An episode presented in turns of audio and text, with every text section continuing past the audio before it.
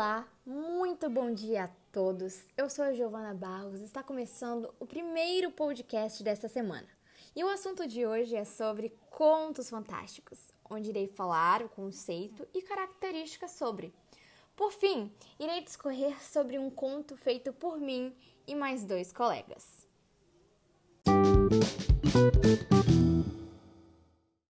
Então, o que são contos fantásticos?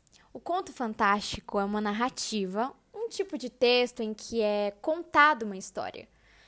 Essa história ela se desenrola num mundo irreal, extrapolando os limites da realidade, fatos estranhos e inexplicáveis. Bom, na literatura existem outros gêneros da narrativa além do conto, como a novela e o romance. Porém, existem algumas diferenças. Quais? Bom, os contos fantásticos são narrativas mais curtas, onde o tempo, o espaço e o número de personagens são reduzidos.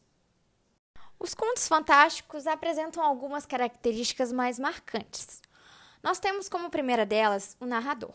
Nós temos alguns tipos de narradores. O primeiro narrador é o narrador protagonista. O narrador, o narrador protagonista é o principal personagem da história. Temos também o narrador observador. É aquele cuja narrativa é dada em terceira pessoa.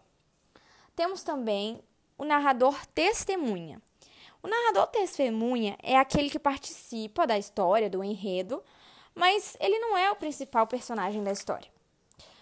Temos também como último, mas não menos importante, o narrador onisciente. O narrador onisciente é aquele que sabe de tudo, é aquele que tem conhecimento sobre tudo o que acontece na trama.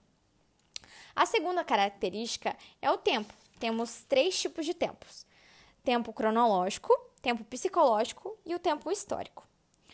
A terceira característica é o espaço. Nós temos o espaço físico e o espaço psicológico.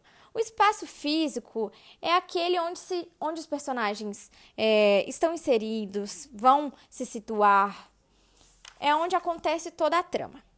O espaço psicológico é aquele que é relacionado ao sentimento dos personagens, à imaginação, às experiências vividas por eles, angústias, comportamentos e etc. Como última característica, e não menos importante, temos os personagens. Os personagens são aqueles, né? São os seres responsáveis pelas ações, pelos conflitos. Esses personagens eles podem ser fadas, podem ser bruxas, monstros, príncipe e outros, é como dizem. A imaginação não tem limites.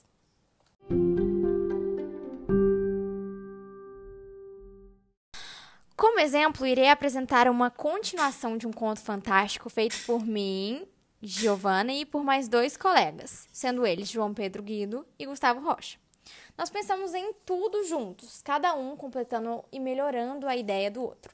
Pensamos em várias situações diferentes, mas por fim chegamos à continuação final do conto. Então, nós levamos o homem até um vizinho mais próximo para pedir ajuda. Porém, esse vizinho ele estava dormindo e não queria ser incomodado naquele momento. Então, o pai, vendo o filho naquele momento de angústia, de desespero e de sofrimento, ele resolveu pegar um abajur mais próximo à cama do menino e começou a lutar com o lagarto.